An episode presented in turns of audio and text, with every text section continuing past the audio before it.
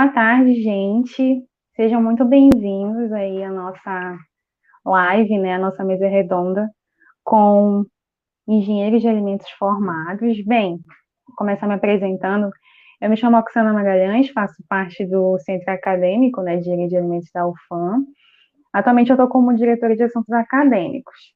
E bem, hoje a nossa mesa redonda, né, essa nossa roda de conversa, ela é basicamente uma troca de experiências, né? Uma, um momento que você pode estar tirando dúvidas com relação a o que, que os nossos convidados que já são formados na área fizeram durante a graduação para estar se capacitando e entrando no mestrado, no doutorado, e também tentando entender né, as ramificações que a engenharia de alimentos tem também, pois eles também trabalham com áreas que a gente aqui, né, especificamente na Universidade Federal do Amazonas, não tem tanto contato, não tem tanto acesso. E bem, hoje a gente vai ter a Beatriz Rafaela, ela formou, né, na UFAM em 2018 e atualmente ela é mestranda em engenharia de alimentos na Unicamp, entendendo um pouco melhor da experiência que eles estão tendo atualmente, principalmente é, no meio dessa pandemia, né? Como que é estar no mestrado, num doutorado, num, num momento complicado como esse, em que a gente faz tudo de forma remota. E nós vamos começar com a Beatriz Rafaela, que, como eu falei, é a nossa aluna formada na UFAM. Ela vai estar falando um pouquinho mais sobre a experiência dela, tanto na universidade aqui em Manaus, quanto atualmente pela Unicamp. Boa tarde, Rafaela. Boa tarde, boa tarde a todos. Eu agradeço o convite do Centro Acadêmico, tá? É muito bom poder voltar e falar um pouco sobre a minha experiência, falar o que eu é, pude aprender né, durante esse, é, esse processo de mestrado e também relembrar um pouco do TCC que eu fiz aí com a professora Antônia, tá? Na na faculdade mesmo, na UFAM. É, eu vou é, apresentar aqui, vou compartilhar com vocês um PowerPoint que eu preparei. É, eu preparei um PowerPoint, ele está bem é, resumido, né? Eu vou apresentar os dois trabalhos, então eu tentei resumir o máximo possível. E é, qualquer dúvida que surgir, vocês podem é, perguntar posteriormente também. É, não sei se vocês vão estão vendo, é que eu não consigo ver o que vocês já já está já está aqui sim, tá sim. Pronto. É, então, gente, é, a, a apresentação ela vai ser falando um pouco, tá, sobre essa abordagem dos meus dois é, trabalhos, tanto na parte da microbiologia como na parte de refrigeração, agora no mestrado, tá bom? E é, só não estou conseguindo passar agora. Vamos ver se. Peraí. Agora travou tudo. Aí. Bom, como a Oxana já falou, eu sou formada pela casa, né, pela UFAM, por, em graduação da de engenharia de alimentos. Atualmente, eu estou fazendo uma especialização em formação didático-pedagógica no curso da modalidade à distância pela Univesp. É uma faculdade virtual no estado de São Paulo, tá? Que ela tem um convênio com a Unicamp, então eu estou cursando esse, essa especialização e também estou cursando o mestrado em engenharia de alimentos pela Unicamp. É, eu gostaria de fazer duas perguntas. A primeira, ela vai ser direcionada para você que está iniciando o curso de engenharia de alimentos ou que está nos primeiros anos ou primeiros semestres. Você já se perguntou, e agora? Entrei no curso de engenharia de alimentos. Qual caminho eu devo seguir? Eu devo fazer PIBIC no primeiro período já? Eu devo fazer monitoria no segundo, no terceiro? O que, que eu devo fazer, quais é, quais os meus passos para conseguir alcançar uma pós-graduação ou conseguir sair da, da faculdade empregado ou outras inúmeras possibilidades que a engenharia de alimentos nos proporciona. Essa pergunta é, ela é muito simples. Quando você entra na faculdade, você realmente não tem é, conhecimento para falar qual área você vai se identificar. Então, a minha dica: conheça o máximo de áreas que você puder, tenha é, é, uma relação com a área da engenharia, com a área da tecnologia, com a área da ciência e comece a, a, a decidir aos poucos qual a sua área que vai te trazer uma, uma identificação melhor. Em toda a área, seja ela de qualquer curso que você for fazer, ela vai apresentar seus pós e contras, tá? Isso, isso é de lei. Não existe trabalho que seja o melhor trabalho do mundo, o trabalho mais perfeito do mundo e que não tenha nenhuma vírgula que você é, goste menos, tá? Então, você precisa, ao entrar na faculdade, é, digamos assim, conhecer tudo que você tem para esse leque de oportunidades que o curso te dá e errar, gente. A graduação é o momento que você tem para errar. Não se preocupe em errar em prova, porque se você erra, você tem que agradecer, porque é o seu momento de errar e é o seu momento de aprender, porque a gente erra e aprende, tá? Então, a graduação eu digo como o momento, melhor momento para você errar. Então, se dediquem a essa graduação, participem de centro acadêmico, participem de eventos, participem de PIBIC, participem de monitoria e conheçam o seu curso. E a segunda pergunta é para quem já está no final aí da graduação, no último período, nos últimos anos, e é um momento que também, quando as pessoas se formam, elas sempre se perguntam: e agora? Eu me formei, e agora? Eu vou conseguir emprego? Eu vou seguir na área acadêmica? Eu vou seguir na área de pesquisa? Eu vou ingressar numa indústria? Eu vou tentar um trainee, qual o, o, o meu próximo passo? Ou eu vou ficar em casa esperando bater na minha porta a próxima oportunidade? Eu tenho medo de enfrentar o mercado de trabalho. Formei na graduação e não me sinto preparada. E agora? Eu já formei. O momento de errar já passou mas graças a Deus existem aí inúmeros cursos de pós-graduação, como especializações, que também acabam ajudando essas pessoas que têm esse receio de entrar de cara no mercado de trabalho, tá? Mas, Bia, tá, você falou tanto de é, possibilidades durante o curso para almejar um futuro que talvez a gente não saiba nem o que, que é, mas o que, que é essa pós-graduação? A pós-graduação, gente, ela é qualquer curso que você, para ingressar, precisa de um é, diploma de graduação. Ela pode ser dividida em dois tipos: a pós-graduação é, lato senso e a pós-graduação estrito senso. A, a pós-graduação, desculpem, é, estrito senso, ela é dividida em dois graus: o mestrado e o doutorado.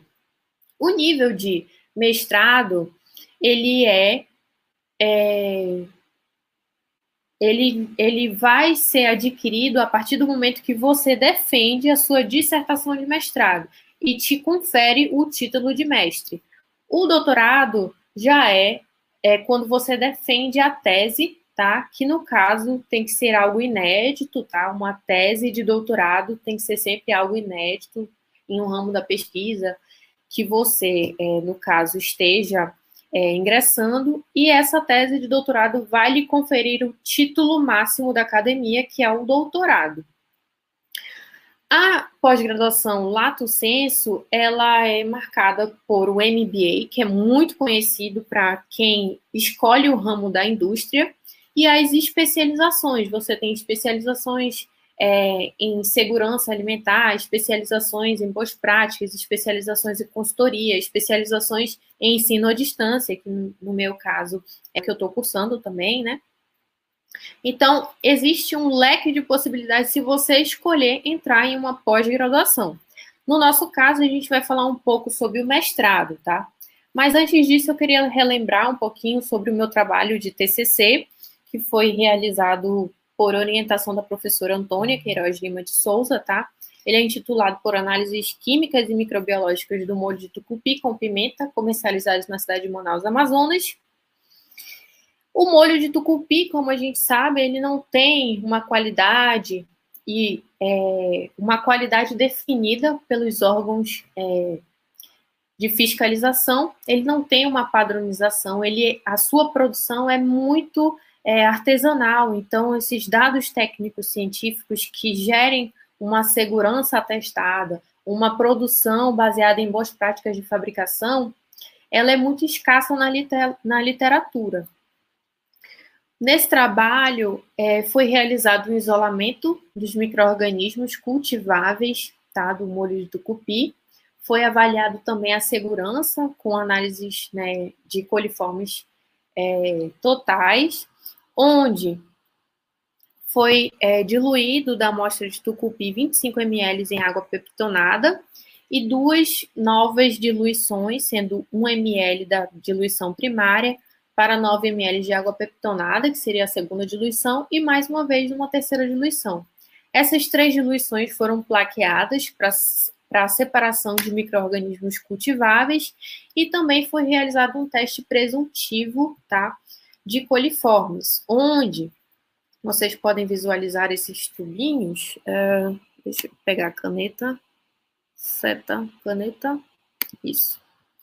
Onde a gente consegue visualizar aqui Opa, não tenho muita prática com isso, mas eu acredito que apareceu aí. Então, esses tubos são chamados de tubos de Duran, que ainda está no começo do curso de engenharia de alimentos, né? E ao aparecer gases, bolhas de gases dentro dele, você confirma, então, um teste presuntivo para coliformes totais e dá sequência ao estudo é, de coliformes. Essas amostras que deram positivo seguem para um teste confirmativo de coliformes termotolerantes, que é com uma alçada daqueles testes positivos em meio EC, tá? Onde ficará em banho-maria e ao apresentar novamente gases dentro do tubo de Duran, segue para um plaqueamento em meio HRMB, um meio seletivo, esse, essa técnica ela de plaqueamento vai ser realizada por técnica de esgotamento por estrias cruzadas, onde você pode, então, verificar se é Escherichia coli, né, ou outros é, micro-organismos é, termotolerantes.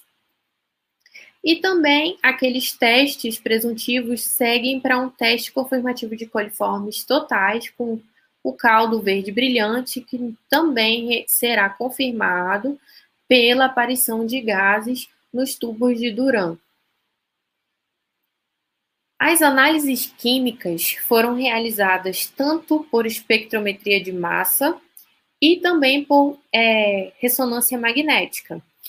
A análise química de espectrometria de massa foi feita pela técnica de paper spray.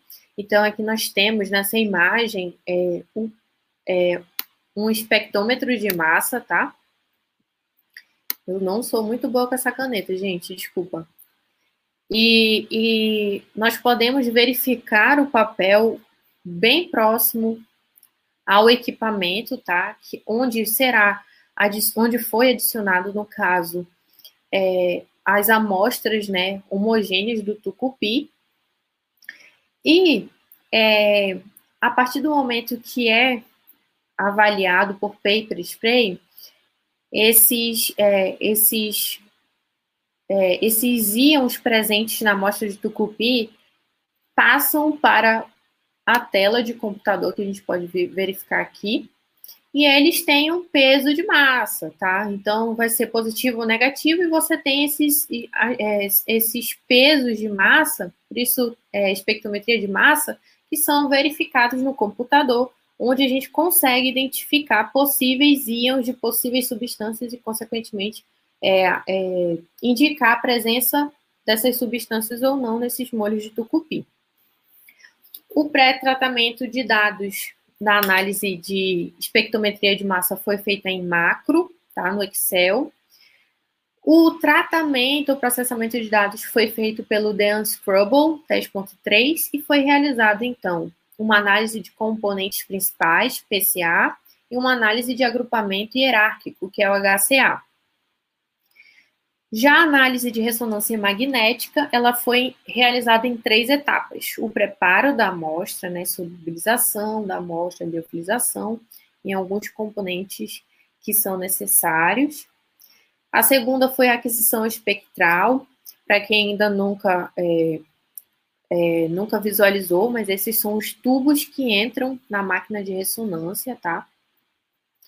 E esses, é, esses é, tubos de aquisição espectral é onde você vai colocar a sua amostra e quando ela entrar no equipamento, a ressonância magnética vai é, realizada, vai ler, fazer uma leitura espectral da sua amostra sendo que os espectros de hidrogênio que foram utilizados foi o NOESE 1D, com supressão de água para essas análises.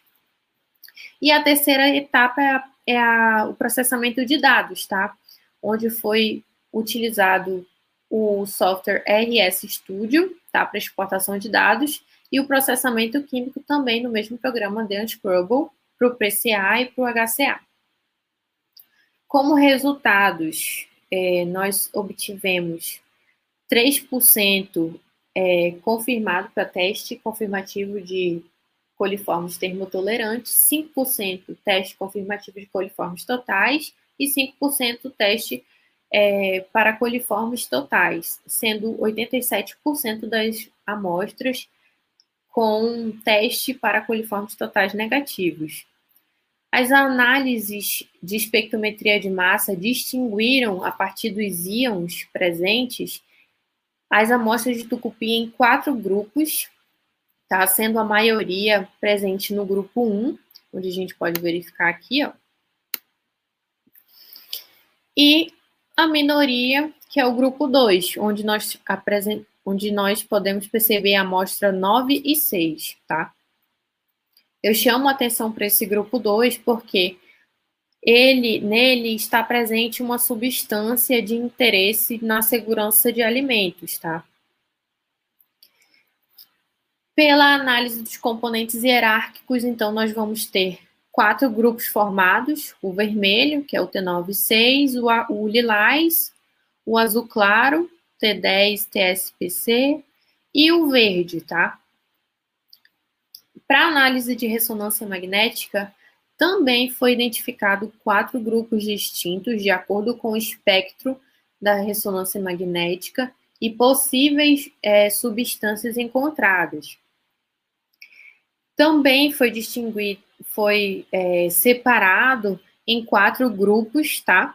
O que confere é, uma relação entre as análises de espectrometria de massa e ressonância magnética. E eu aponto aqui algumas substâncias que possivelmente foram é, detectadas, que são alguns é, fenóis, algumas antocianinas, que estão aí possivelmente presentes nesses molhos de tucupi.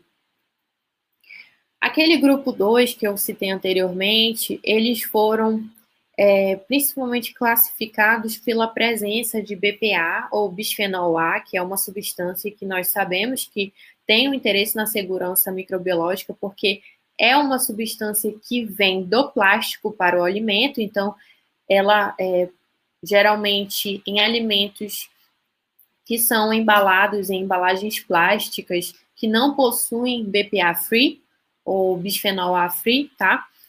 é, se elas sofrem aquecimento, é, pode sim passar essa substância que é cancerígena para o alimento que está envasado nessas embalagens plásticas, tá? Então, esse bisfenol, ele possivelmente está presente, por quê? Porque a, a, na prática, o que a gente tem são molhos de tucupis é, vendidos, né, em, em mercadinhos, que muitas vezes colocam fora, pegando aquele sol, né, no caso de Manaus, aquele calor e tudo mais, ou então em feiras públicas, né, feiras que não têm essa, esse cuidado de preservar o alimento do abrigo da luz do sol.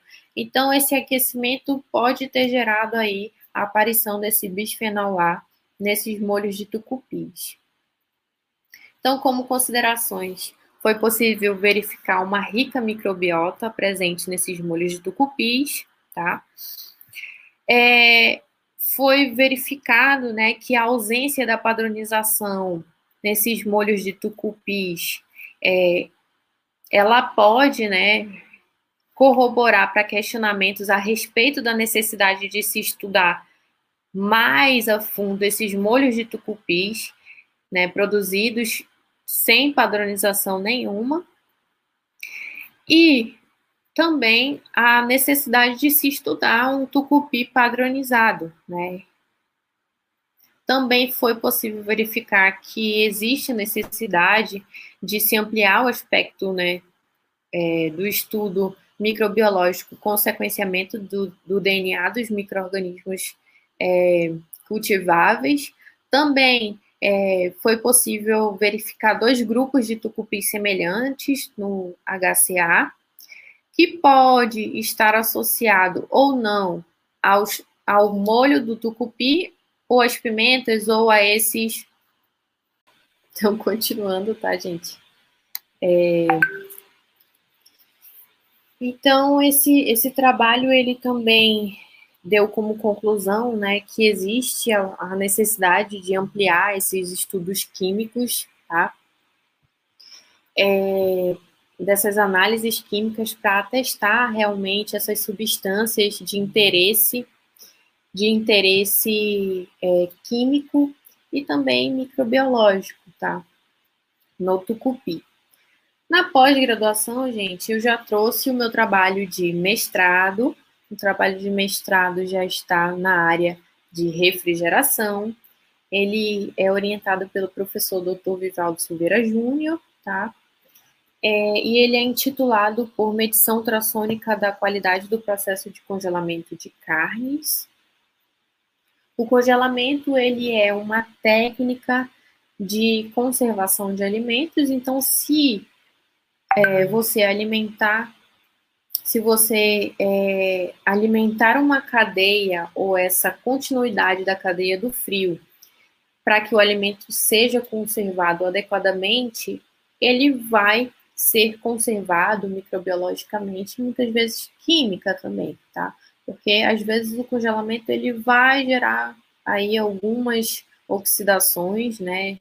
Para quem estudou comigo a parte lá de química de alimentos sabe que o congelamento ele pode proporcionar aí sim uma oxidação lipídica, uma oxidação é, na cor do produto, mas a princípio, ele vai ser uma técnica que conserva muito bem as características do produto inicial, mas se ele for realizado adequadamente, tá? Ou seja, esse trabalho ele tem por finalidade justamente avaliar um método que vá gerar, vá qualificar o congelamento sendo bom ou detectando possíveis falhas nessa cadeia do frio, tá? Congelamento, ele é, de uma carne, por exemplo, ele pode ser rápido ou lento. A velocidade do congelamento, ela vai fazer com que os cristais de gelo formados, ou seja, todo o alimento, lembrando de química de alimentos, né? Todo alimento, ele tem uma composição de água ligada e água também livre, e essa água contida no alimento, ela vai sofrer processos de congelamento quando você for congelar esse alimento. E aí, esse processo de congelamento, se for lento, então chama atenção para é, esse gráfico aqui, tá? Nesse gráfico, nós podemos ver que quanto menor a velocidade de congelamento, maior vai ser o tamanho e o volume desses cristais, e quanto maior for a velocidade de congelamento, mais rápido vai ser, ou é, mais rápido vai ser esse congelamento e menor vai ser o tamanho e o volume desses cristais, certo?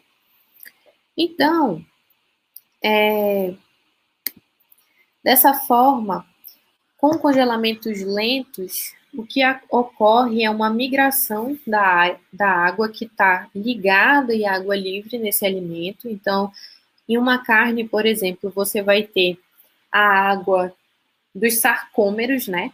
É, Para quem ainda não, não lembra, assim, né? Então, o tecido muscular, ele tem uma composição de água internamente, as fibras, tá? Que são as águas dos sarcômeros.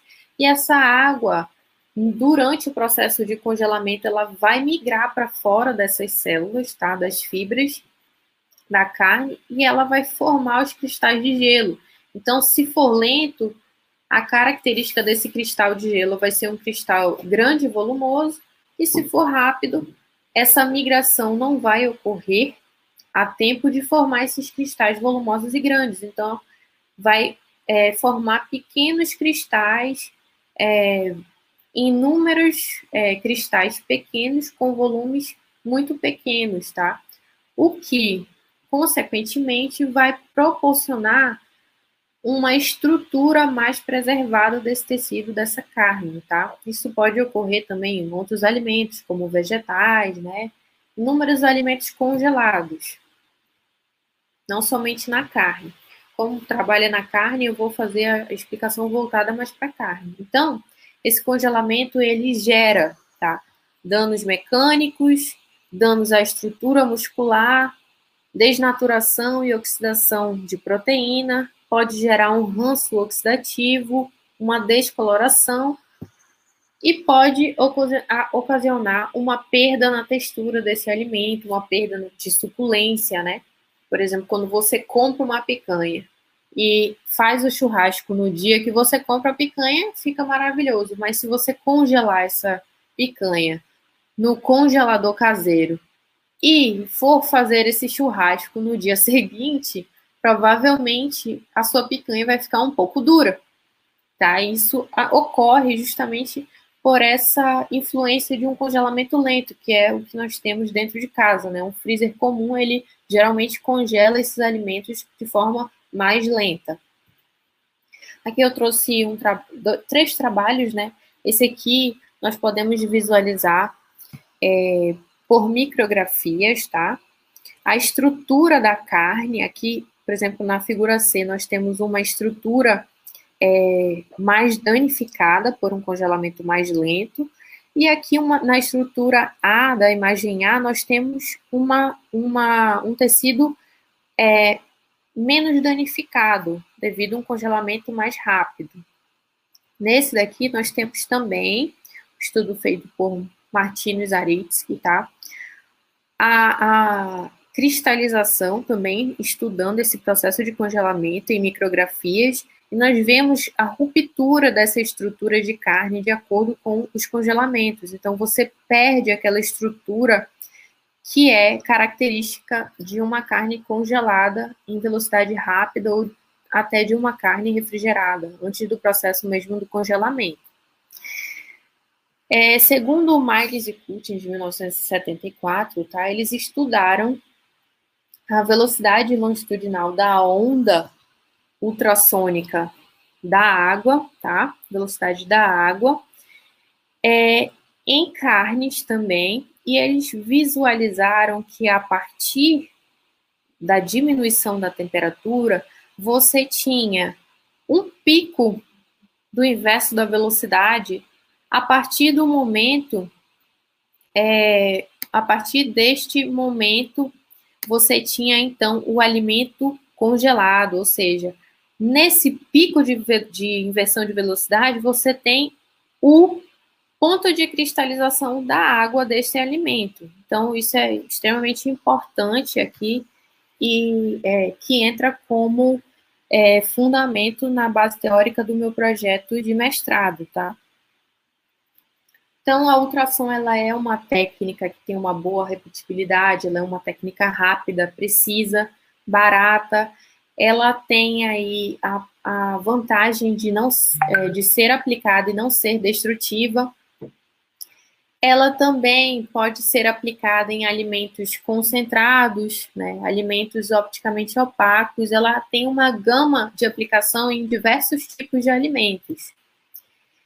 E dessa forma, pretende-se então desenvolver no projeto de mestrado um método que seja não destrutivo para qualificar o processo de congelamento. É um pouco sobre a ultrassom. A ultrassom ela é aplicada a partir de um transdutor, tá? Aqui na primeira imagem ela, esse transdutor vai, é, vai emitir a onda no alimento, onde essa onda vai se propagar pelo alimento e vai ser recebida pelo receptor, tá? Essa onda ela pode ser uma onda longitudinal, uma onda transversal ou uma onda superficial. Então, nós vemos que a onda, né, que a gente logo se remete a física, por exemplo, né, a gente estuda muito vale e pico. Então, aqui o vale e o pico. Só que na prática, esse vale e esse pico, ele representa uma característica. No caso da, das ondas longitudinais, os picos são áreas de, de compressão, de rarefação, desculpa, e os vales são áreas de compressão, ou seja, você vai estar tá fazendo esse movimento a, a partir do momento onde a onda se propaga no alimento, você vai ter então essas ondas onde vai estar realizando um pico ou uma zona de rarefação e uma zona é, uma zona onde vai comprimir essa, essa onda, tá? E essa parte de rarefação onde vai afastar essa onda. Eu falei o contrário aqui, tá? Aqui nos picos são as as ondas de as zonas, desculpem, de compressão e aqui são as, as zonas de rarefação, ou seja, comprime e expande, ou se torna mais rarefeito. E aí a onda longitudinal, ela vai percorrer em um sentido, mas é, a direção é, de compressão, esse deslocamento, ele vai está no sentido contrário, tá? Então, por isso, gera essas áreas de compressão e não compressão. Já as transversais, a onda vai no sentido, nesse sentido aqui, como está na imagem, e ela vai, ela vai sofrer um deslocamento, tá? No sentido transversal do produto.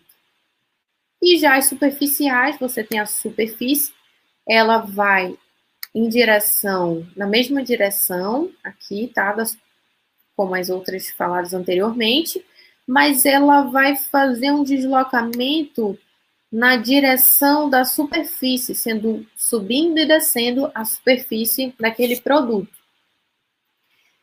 E aí, então, a gente vai estudar essas ondas, tá? A partir da equação de Newton-Laplace, onde vai ser foram estudados, no caso, né?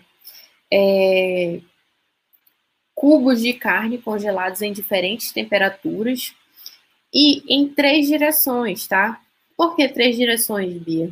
Porque a carne, é, o músculo, ele tem as fibras e as fibras, elas dão uma, uma textura diferente ao produto, tá? Então, se você olhar a carne, dependendo formando um cubo, vamos por assim, você tem as, a região onde as fibras vão estar é, no sentido das fibras, é, a colocação do transdutor e do receptor, e no sentido transversal e no sentido é, radial dessas fibras. É como se fosse é, vários macarrões juntos, olhados de cima, então você tem o sentido da fibra. E se você colocar o macarrão de lado, você olha sentido radial e transversal. Então, a pesquisa foi feita nessas três direções justamente por causa das fibras, que modificam aí a textura desse alimento.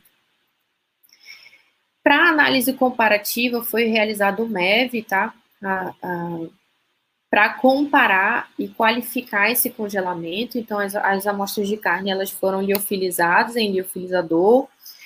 Foi realizada, então, a aquisição das, das imagens em microscópio eletrônico esse microscópio eletrônico é do Laboratório de Apoio Central da Faculdade de Engenharia de Alimentos, o LAC, da Unicamp. É, essas imagens estão atualmente sendo tratadas por tratamentos numéricos e morfológicos.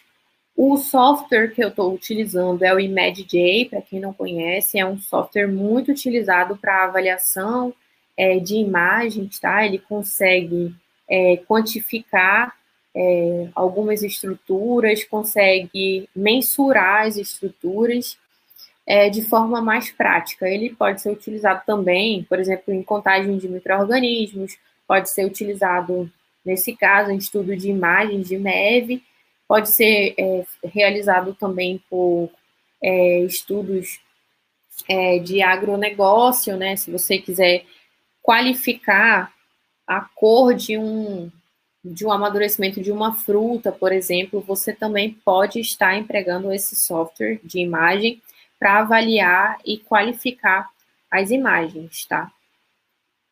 Então, como tendências do projeto, espera-se, tá? Fazer uma relação, então, entre essas velocidades ultrassônicas e a velocidade do congelamento. Também é, dar um, uma direção de, de avaliação rápida online das condições do congelamento e ele também vai, ser, vai poder ser aplicado, né, tanto na indústria como no varejo, e também por órgãos fiscalizadores, tá? Uma verificação online, né? Por exemplo, um fiscalizador vem e quer verificar se a carne está sendo congelada de acordo com é, a temperatura adequada. Então, ele consegue averiguar ali a situação real daquele congelamento. Também por nós, pesquisadores e trabalhadores do ramo da, de alimentos, né? Tanto carnes ou frutas ou outros é, alimentos congelados. Algumas referências tá, utilizadas para essa apresentação. Agradecimentos no TCC, né? Eu, nós é, tivemos parceiros, né? Que é a ProPesp, o CNPq, a Central Analítica, o projeto Pro Amazônia, é, e agora no mestrado nós temos a CAPES, né, que eu sou bolsista da CAPES, e o laboratório ao qual eu faço parte, que é o Laboratório de Automação e Controle de Processos de Alimentos. E obrigada. Muito obrigada, Beatriz. Queria dizer que eu gostei muito do seu TCC. Muito interessante. Eu ainda não tinha visto, já não tinha visto nada assim, né? muito específico da nossa região sendo estudado. Sempre é bacana quando eu jogo assim. Muito obrigada. Ao final, a gente vai ter o momento de perguntas e aí a gente vai estar podendo tirar um pouco mais das dúvidas de quem está nos assistindo e algumas da minha mesmo. Então, vou fazer aqui uma pergunta inicial bem genérica que é para entender qual que foi o maior desafio que vocês tiveram aí durante essa questão de mestrado e, e Anderson atualmente agora no, no doutorado. Eu vou deixar as damas primeiro, né, Beatriz? Bom, é, eu acho que o maior desafio é, foi, primeiramente, as disciplinas, que eu senti uma dificuldade, acho que um pouco maior do que, acho que talvez do que mais do que todo mundo, porque talvez eu não tinha uma base muito boa na parte é, de cálculo, tá? É, então, assim, eu senti um pouco de dificuldade, porque a minha álgebra e meu cálculo ainda estavam um pouco é, precisando ser estudado um pouco mais, então acho que disciplinas foram um grande desafio de início, mas é um desafio que com dedicação a gente alcança, né? Com certeza. Então, é, fora isso, eu acho que a pandemia veio aí para um outro desafio que não é simplesmente dedicação, eu acho que é, é união, é, é, é cuidado, é, é muita coisa relacionada, né? Para realmente fazer acontecer e a vida é, de mestrado fora da sua cidade natal também é um, um grande desafio, tá? Eu falo assim por mim, é, que não era acostumada a morar sozinha, ficar longe da família e tudo mais, então é, você tem que morar sozinho, tem que ficar longe da família, dos pais, dos tios, primos, é, ficar com pessoas completamente diferentes. Por exemplo, o Marcos é do Nordeste, o Ederson é aqui do Sudeste. Então, assim, você tem um choque cultural, tá? Assim, os meninos são super gente boas, eu não tô falando que é um choque ruim, mas é, é um choque cultural muito diferente, porque a gente do Amazonas tem um jeito, e aqui no Sudeste é um jeito completamente diferente, é, no Nordeste é outro jeito, entendeu? Então, assim, é, teve essa questão de choque cultural, a questão de morar sozinho, de ter que é, essa vida de fazer tudo dentro de casa, se dedicar aos estudos ao mesmo tempo e sendo estudos assim bem pesados, né, como foram as disciplinas. Então assim, o desafio da pandemia, eu acho que esses são os principais desafios, né, que eu é, é, linko como os principais. Os meninos podem ter outros, não sei, de repente. Aí eu passo a palavra para eles para falar assim um pouco do, dos maiores desafios para eles. Marcos, pode ficar à vontade. É, realmente, eu acho que os principais desafios foram esses, pelo menos o que eu, os que eu passei, acho que foram os mesmos relatados. De início, a gente sente a diferença do nível principalmente aqui na Unicamp, a gente é muito cobrado em fenômenos de transporte e termodinâmica. Então, o nível de exigência, o nível de cobrança é outra coisa quando comparado com o da graduação.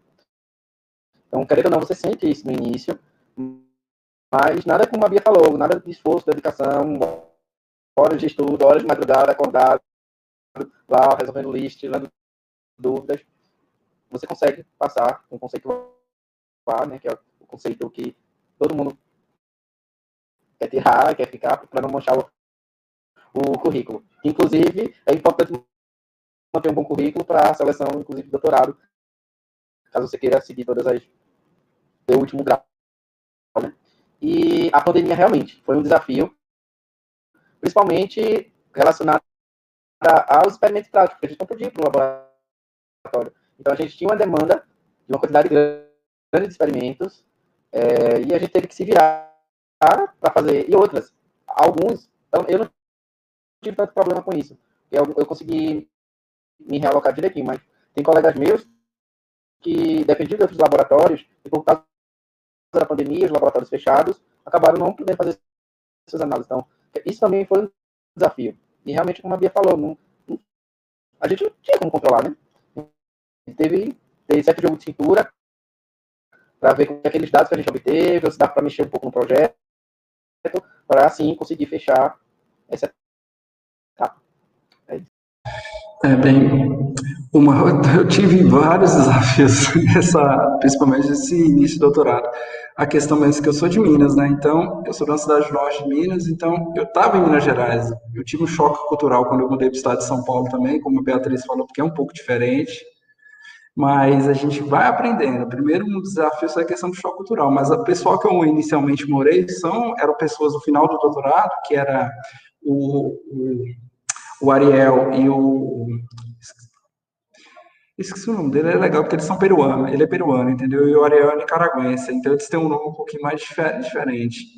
Aí o que acontece? Eles me mostraram muita coisa em relação, me explicaram, então foi bacana nisso. Agora, com relação ao primeiro semestre de 2020, eu tive um probleminha, porque acabou, a gente conseguiu fazer disciplinas mal, mal até o início de março, né, porque eu fiz uma disciplina optativa da professora Maria Isabel, inclusive eu até recomendo todos terem o livro dela, porque é maravilhoso, é, ela mexe com planejamento e otimização de experimentos, é muito bom, E depois da disciplina dela, aí fechou tudo.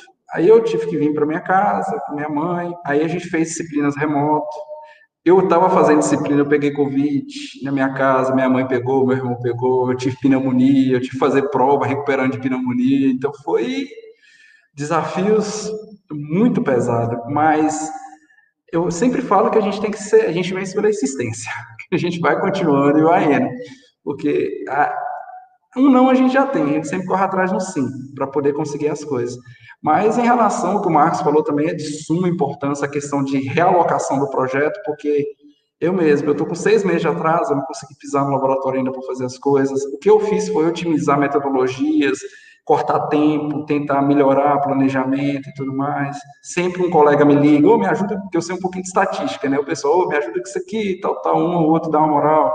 Aí a gente sempre ajuda com uma coisa ou outra, mas eu falo que um dos maiores desafios foi a questão da pandemia. Agora que a gente está conseguindo, não vou falar voltar ao semi-normal, não, mas a gente está conseguindo se realocar melhor para tentar andar, porque foi um pouquinho complicado. E eu, como um bom brasileiro, espero tempos melhores. A gente está com fé que as coisas tendem a melhorar um pouco, apesar desse boom que está acontecendo. A gente ficou muito preocupado com o estado do pessoal de Manaus mesmo, que a gente só via notícia ruim, o povo sem oxigênio, a gente ficava meio aflito. E mais ou menos o, o, a, os desafios que a gente, pelo menos eu encontrei, eu creio que os meninos também encontraram, e Beatriz, foram esses, pelo que eu vi, mais a questão da pandemia.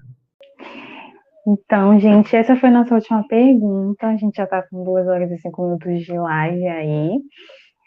Mas foi muito proveitoso, viu? Queria agradecer a presença de vocês, não só de quem está assistindo, mas de vocês, né, Beatriz, Marcos, Edson, por terem topado estar tá participando dessa mesa redonda.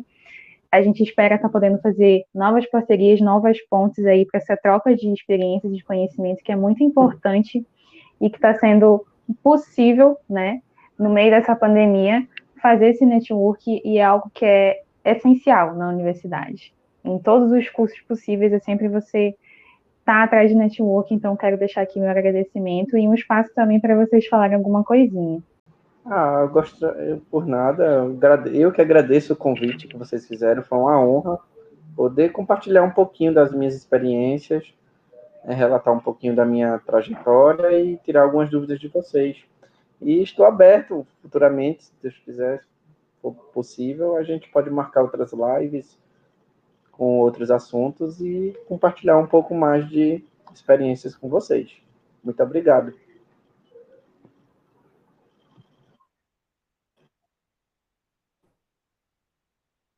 Pode ir, Bia.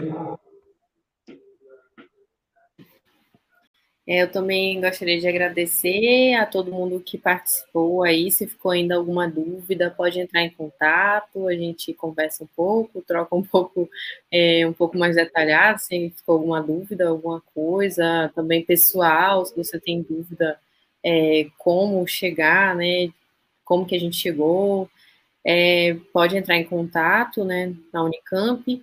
E, e é, eu sei que o momento é um pouco difícil, acho que Manaus é, está melhorando agora, né? Eu tenho um, um irmão que estava na linha de frente, também pegou Covid e tudo mais, então, assim, é, eu entendo é, o momento delicado que a gente está passando, é, eu acredito que a melhor forma de conseguir é, esse incentivo, é, sempre buscar ser melhor do que ontem. Se hoje você é, deixou de fazer uma coisa que você tinha para fazer, amanhã você tenta fazer de novo e sempre coloca objetivos diários, porque essa vida de quarentena deixa a gente sem saber o horário, sem saber, o, sem respeitar horários, né? Como a gente respeita durante a correria do dia a dia. Então, comece a, a se policiar, comece a ter essa, esse cuidado com os horários, cuidado com os objetivos diários, porque esses objetivos diários, alcançá-los, vai, vai proporcionar, né? Vai te proporcionar alcançar um objetivo maior, que seja um objetivo de ano ou um objetivo de final de graduação, que é entrar na, na Universidade de Ponta, a Unicamp, ou outros objetivos, entrar numa empresa, entrar num trainee, trainee tem que ter inglês, então façam inglês, tem diversos, diversos cursos de inglês online, então não perca tempo, entendeu? É, eu sei que é muito difícil, às vezes tem é, parentes nossos doentes, tem muita gente que perdeu pessoas queridas, é, mas é, sempre lembre que amanhã pode ser um dia melhor, dependendo das suas escolhas hoje. Então, faça valer a pena o seu dia, tá bom?